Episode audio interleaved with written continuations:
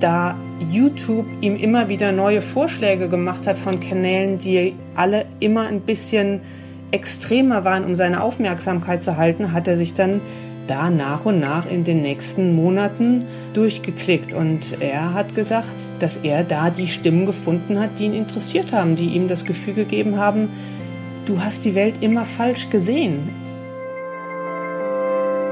Hinter der Geschichte. Der wöchentliche Podcast für Freunde der Zeit. Trump-Anhänger die Barrikaden niederreißen und Fenster einschmeißen, viele mit Trump fahren, manche mit Make America Great Again Kappen, mit Tarnanzügen, einige sogar mit Waffen. Die Bilder vom Sturm auf das Kapitol in Washington vergangene Woche haben wir alle noch vor Augen. Einige Gesichter sind uns besonders in Erinnerung geblieben. Der Mann, der das Rednerpult aus dem amerikanischen Parlament wie eine Trophäe davonträgt, oder der Mann mit der Baseballkappe, der die Füße auf den Schreibtisch von Speakerin Nancy Pelosi gelegt hat. Wer sind diese Menschen und was treibt sie an? Was hat sie so radikalisiert?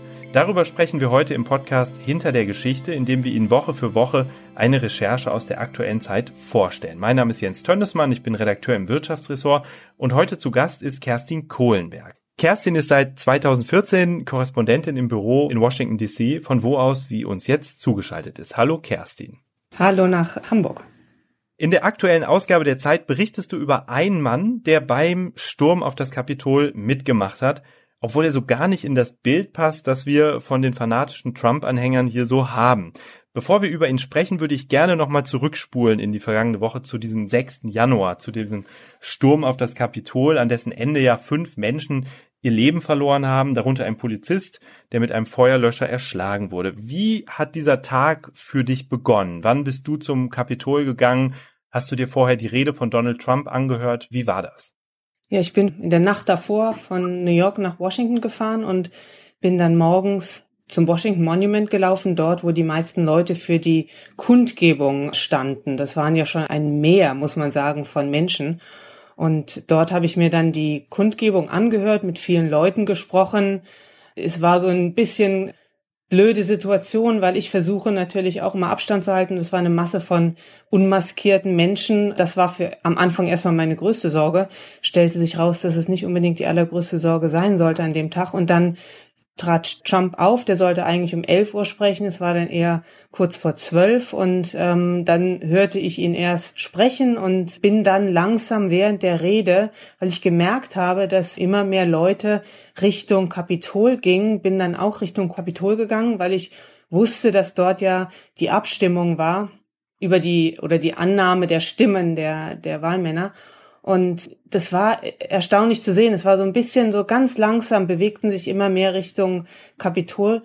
Und da bin ich dann hingegangen und die Leute waren in einer euphorischen Stimmung, haben Selfies gemacht. Das war wie ein Karneval, es war wie eine gigantische Trump-Rally, die ganze Sache. Musik wurde gespielt und dann stand ich dann da vor dem Kapitol und habe mich so rum geguckt und sah, dass da vor dem, auf der Westseite, dass da, dass da zu Rangeleien kam und dann irgendwann kam ein junger Mann von da zurück und den habe ich dann angesprochen, wahrscheinlich auch, weil er so harmlos auf den ersten Blick aussah. Also der hatte als einer der wenigen keine Trump-Insignien an, der hatte keine Magerkappe an, keine Anstecker, nix. Der hatte eine Wollmütze auf und darüber dann noch so seine Kapuze von der Jacke. Und der erzählte mir dann relativ aufgeregt und so ein bisschen atemlos, dass er da ganz vorne dabei war an der Absperrung, an diesen wirklich äh, minimalen äh, Metallbarrieren, die die Polizei aufgebaut hatte und wie dann plötzlich von hinten das Drücken begann und die Schreie,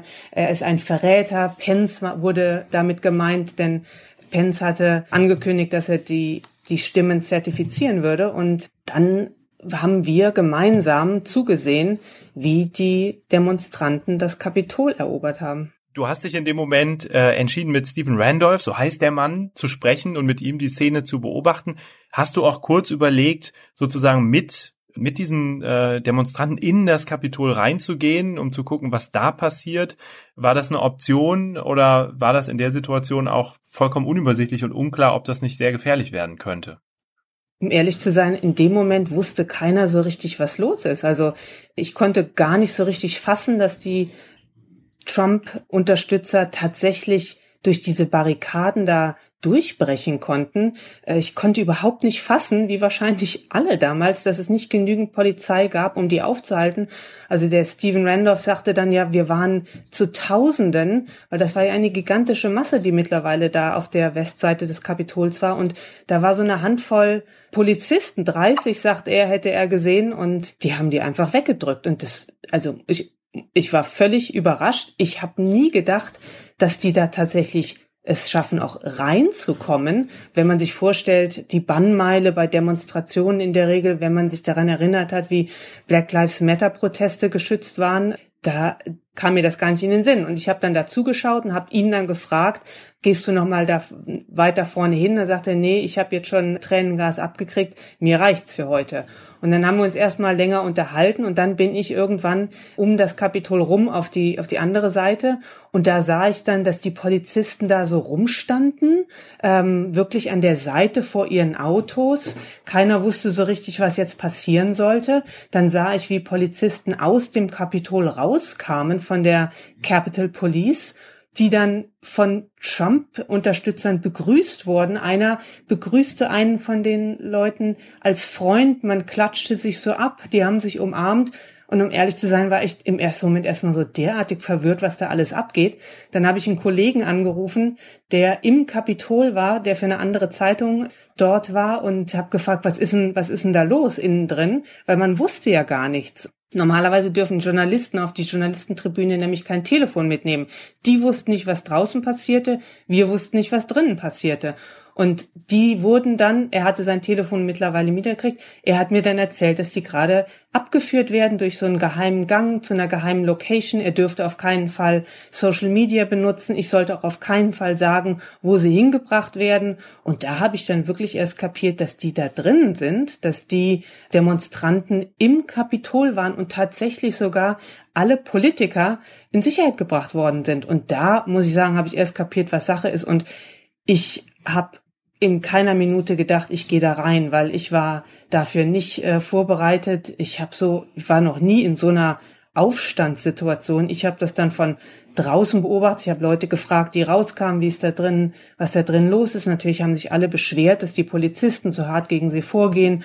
Und ich habe dann versucht, erstmal aus den Stücken, die ich da erfuhr, mir zusammenzusetzen, was da eigentlich passierte. Und dann irgendwann bin ich tatsächlich auch in so eine Pfefferspray-Wolke reingelaufen, die die Polizei dann nach fünf mehr versprüht haben. Und da habe ich dann genug gehabt und da habe ich mich dann auch erstmal da zurückgezogen, weil da, da war ich nicht für ausgerüstet. Also manche Demonstranten hatten Gasmasken und hatten Schutz und ich habe dann tatsächlich im Fernsehen wie alle anderen erfahren, was da wirklich alles abgelaufen ist. Du hast schon früher von Wahlkampfveranstaltungen berichtet und erzählt, dass du da angefeindet worden bist. Wir haben auch gesehen, dass Reporter ja ziemlich bedrängt und angegangen wurden, dass Kameras zerstört wurden von den Trump-Anhängern bei diesem Sturm auf das Kapitol.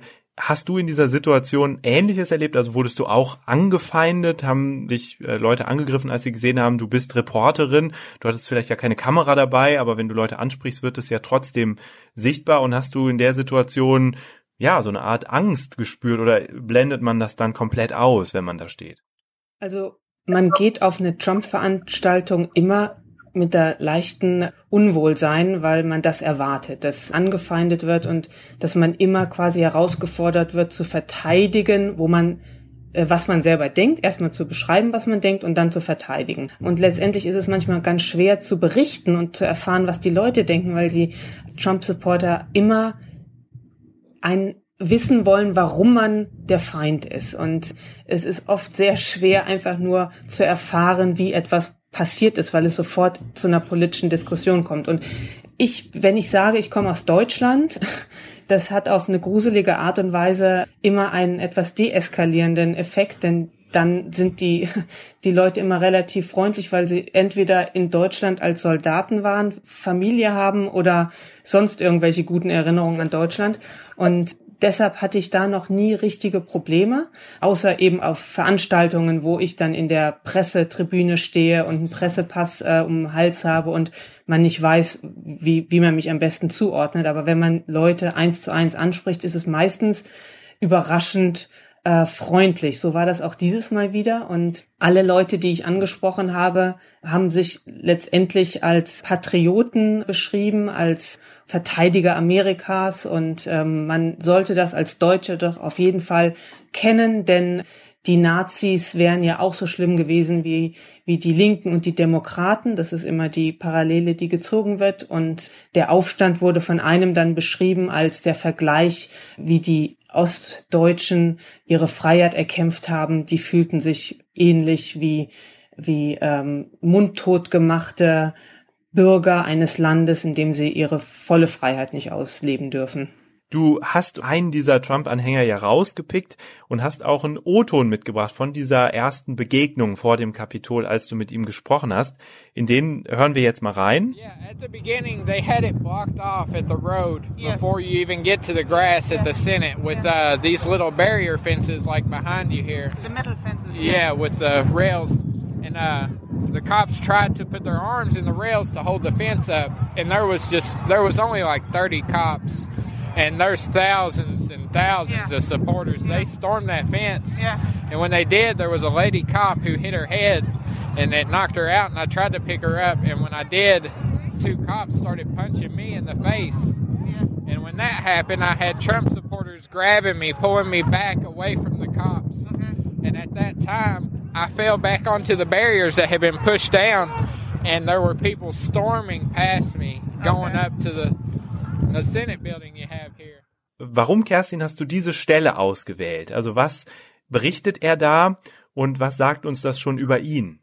Also das war der Moment, den er mir als allererstes beschrieben hat. Dass er kam quasi aus dieser Front der Trump-Anhänger, die gegen die Polizei vorging und war sichtlich erschreckt über die Macht, die von der Masse ausging er hat das, glaube ich, selber nicht erwartet, dass die Trump-Supporter das Kapitol erstürmen können. Und er hat dann in späteren Teilen des O-Tons noch gesagt, das ist wirklich, that's bad, hat er die ganze Zeit gesagt, um sich dann aber gleichzeitig immer wieder zu fangen und zu sagen, das ist zwar schlecht, aber das ist auch unser Haus, das sind unsere Steuergelder, ähm, wir haben eigentlich ein Recht auf das Haus. Und zwischen dieser diesem Gruseln und dem Stolz, was da passierte, ist er dann immer so ein bisschen hin und her changiert. Und in diesem O-Ton berichtet er eben, wie sie tatsächlich es geschafft haben, die Polizei zu überrollen, wie er versucht hat, einer Polizistin noch zu helfen, die am Boden lag, dann aber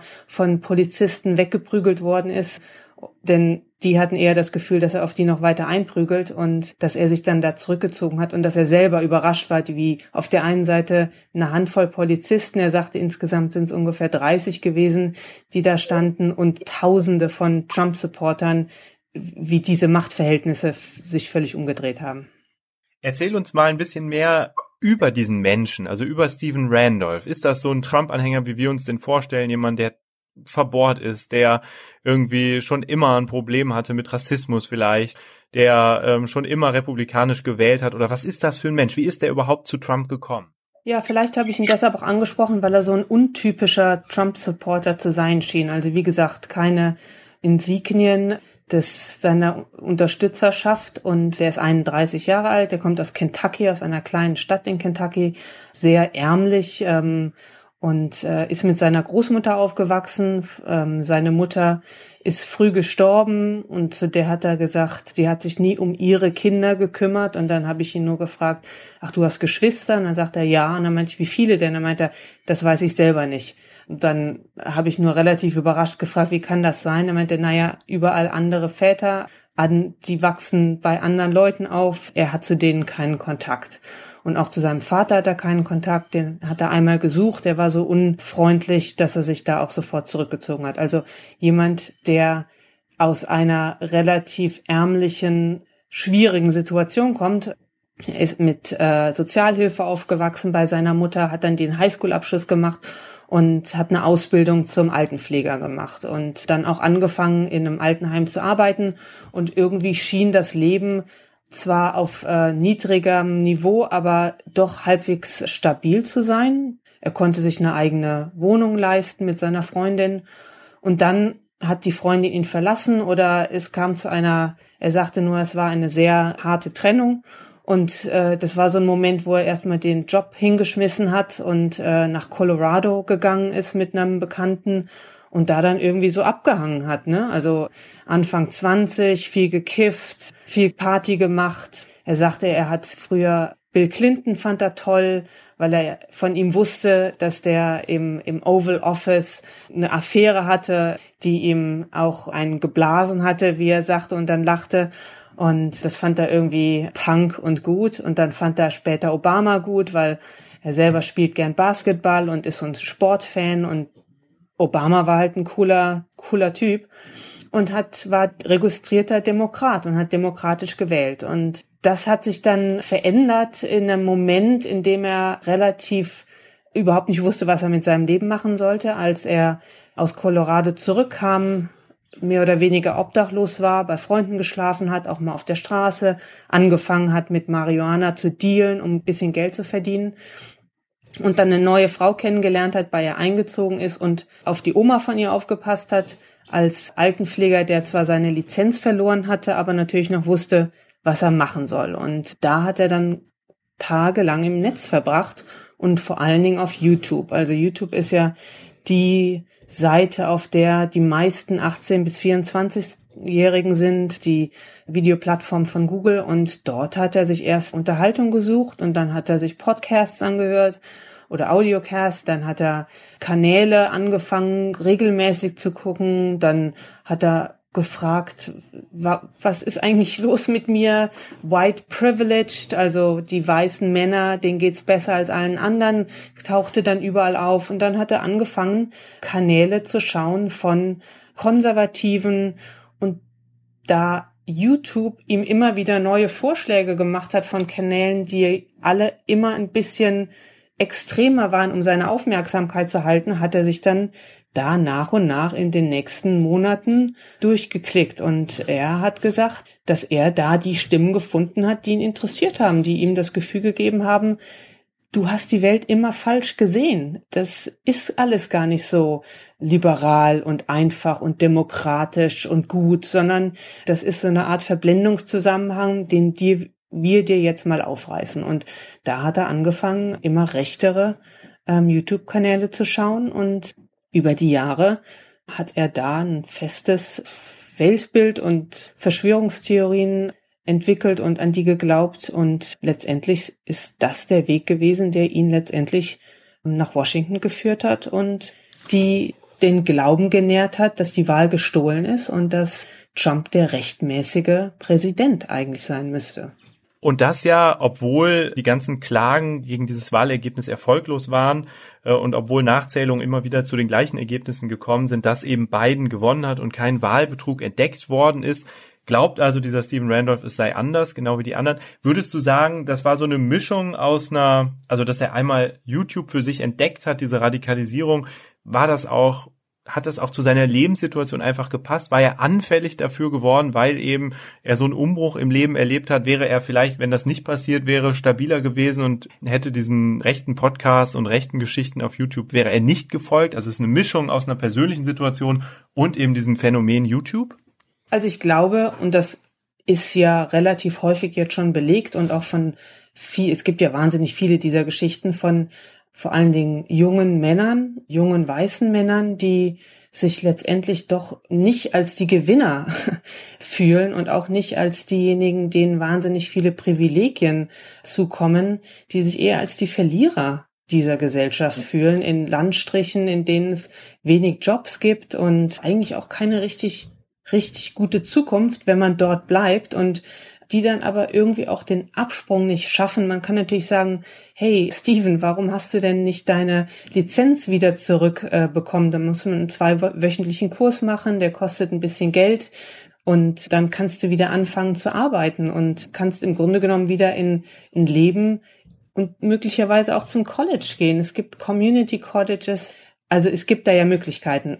Aber dann ist da eben YouTube und das ist halt wahnsinnig verführerisch. Ich, ich merke das ja an meiner eigenen Tochter. YouTube ist das, was die Kinder jetzt, die alle Homeschooling machen, alle gucken.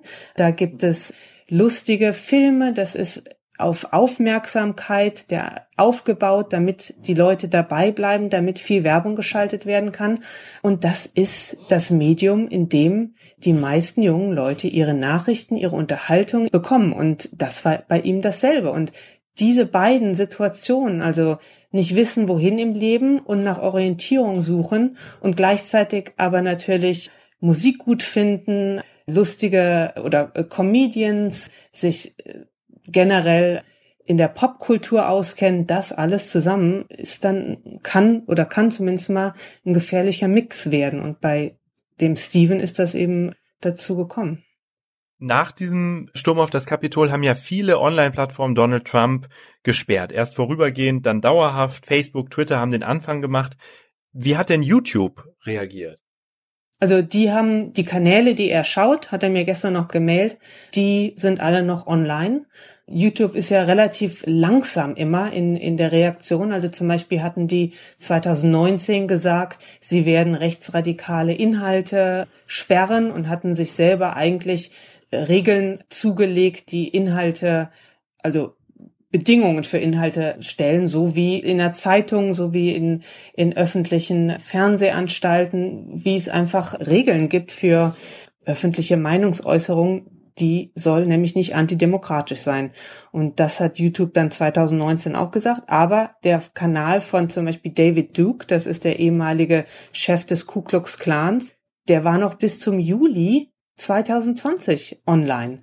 Erst dann auf Druck haben sie ihn runtergenommen, weil das alles natürlich Zuschauer sind. Man will sich mit keinem verscherzen. Man will sich auch nicht als Beschneider der, der Meinungsfreiheit sehen. First Amendment, das ist ja mittlerweile ein Thema, was nahezu absolut gesetzt wird.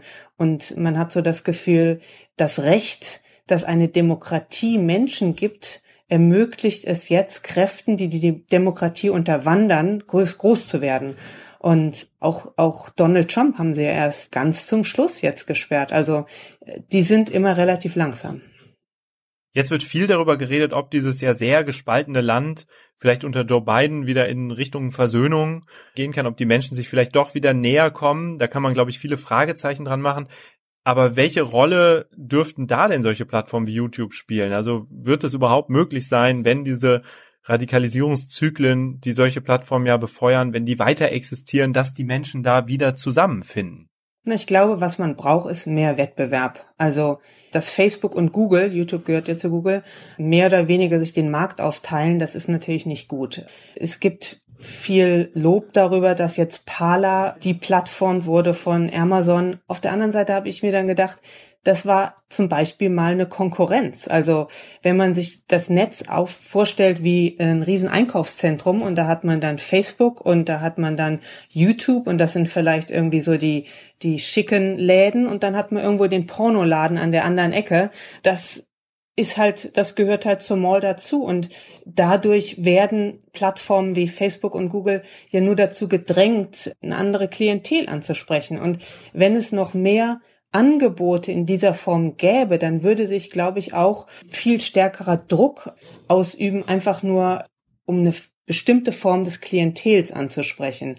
Und der zweite Schritt, und der ist natürlich letztendlich der wichtigste, ist, dass das Netz ist ja momentan so reguliert, dass YouTube und Facebook, die ja eigentlich, würde man sagen, Medienplattformen sind, auf denen Beiträge, inhaltliche Beiträge ge gepostet werden, die werden ja immer noch reguliert wie Technologieunternehmen.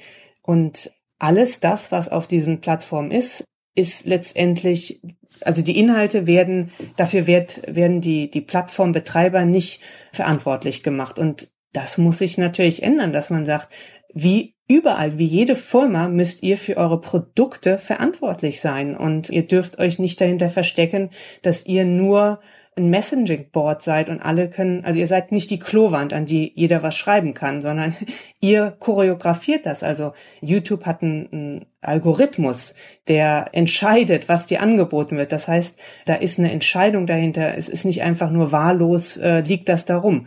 Und deshalb müssten, und da gibt es jetzt auch Druck aus Washington, dass das eben passiert, dass dieses Internetgesetz geändert wird und dass Technologieunternehmen, die solche Dienste anbieten, eben auch wie Medienhäuser behandelt werden oder überhaupt wie jedes Unternehmen in Amerika, dass du eben verantwortlich bist für die Produkte, die du auf den Markt stellst.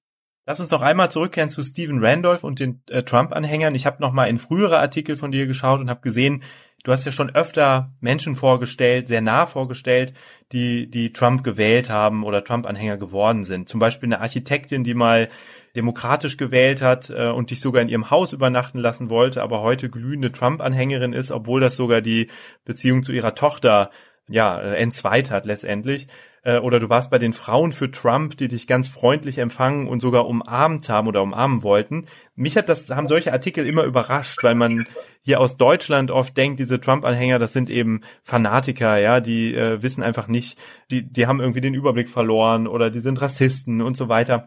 Und wenn man dann so ein differenziertes Bild bekommt, dann, dann merkt man auf einmal, das sind eben doch Menschen, die vielleicht auch ganz nette Seiten haben siehst du das auch so? Glauben, glaubst du, wir Menschen in Deutschland stellen uns die Trump-Anhänger vielleicht zu einseitig vor und sind die in Wahrheit auch manchmal ganz nett? Also ist auch Stephen Randolph jemand, mit dem man ja was unternehmen könnte und ist das vielleicht auch ein Grund, warum die nicht gänzlich verloren sind am Ende? Ja, das ist halt immer so die Frage, die man sich als Journalist stellen muss. Ne? Also jeder Mensch, wenn man ihn privat kennenlernt und wenn er einen gewissen Charme hat, einen gewissen Witz hat, eine gewisse Menschlichkeit oder Mitgefühl für, wenn es auch nur ein Teil der Gesellschaft ist, hat natürlich gute Seiten. Und ich muss sagen, ich bin noch nie einem Trump-Supporter begegnet, an dem ich nicht irgendwas abgewinnen konnte. Ne? Also der nicht irgendwie eine, eine, eine sympathische Seite da irgendwas gesagt hat, was ihn zum Trump-Supporter gemacht hat, was ich irgendwie zumindest mal emotional nachvollziehen konnte. Und das ist dann immer für einen Journalisten der Weg in so eine Biografie hinein, um zu verstehen, und das ist ja, glaube ich, das Wichtigste auch für, für die Zukunft, wie es dazu kommen konnte. Wenn diese Leute dann aber in der Masse auftreten, dann dann ist sozusagen die Psychologie der Masse spielt dann damit rein, dann verlieren die ihre Individualität. Das ist wirklich erschreckend zu beobachten. Das habe ich auch bei, bei einer dieser Figuren, glaube ich, mal beschrieben. Dann ist das wie bei so einem wie einem Hooligan, bei so einem Football-Fan, der wirklich in Rage gerät. Und dann gibt es mittlerweile wie in so einem Kult, wie in, in Sekten, da gibt es bestimmte Signalbegriffe, Signalwörter, die nur noch gesagt werden müssen. Und diese Leute, es ist wie, als würden die aus ihrer eigenen Persönlichkeit raustreten, werden dann wirklich äh, fanatisch und brüllen dann einfach Sachen wie, ne, der ist ein Verräter, Pence, er muss gehängt werden. Als ich da mit dem Randolph äh, sprach, hinter uns karte dann da jemanden Galgen hin, so einen schnell zusammengebauten. Also das ist dann eine Masse, vor der man wirklich Angst kriegt. Ja, liebe Kerstin, das ist ein Ausblick, der uns mit Sorgen zurücklässt, aber vielleicht auch einen Funken Hoffnung in sich trägt, dass diese Menschen doch nochmal zueinander finden. Ähm, ich sage auf jeden Fall danke für deine Zeit und dafür, dass du für die Zeit so nah dran bist in Washington. Pass auf auf dich in der nächsten und schwierigen Zeit, die ja vielleicht noch bevorsteht. Und Ihnen, liebe Hörerinnen und Hörer, danke ich sehr herzlich fürs Zuhören. Wenn Ihnen dieser Podcast gefallen hat, dann bewerten Sie ihn doch gerne bei Apple Podcasts. Und wenn Sie weiterhören wollen, dann finden Sie auch viele weitere Episoden auf unserer Webseite unter www.freunde.zeit.de. Übrigens auch ein Korrespondentin-Spezial aus dem vergangenen Jahr, in dem neben Kerstin Kohlenberg auch andere Korrespondentinnen über ihre Arbeit sprechen. Wir würden uns freuen, wenn Sie kommende Woche wieder in den Podcast hinter der Geschichte reinhören. Machen Sie es gut. Bis dahin.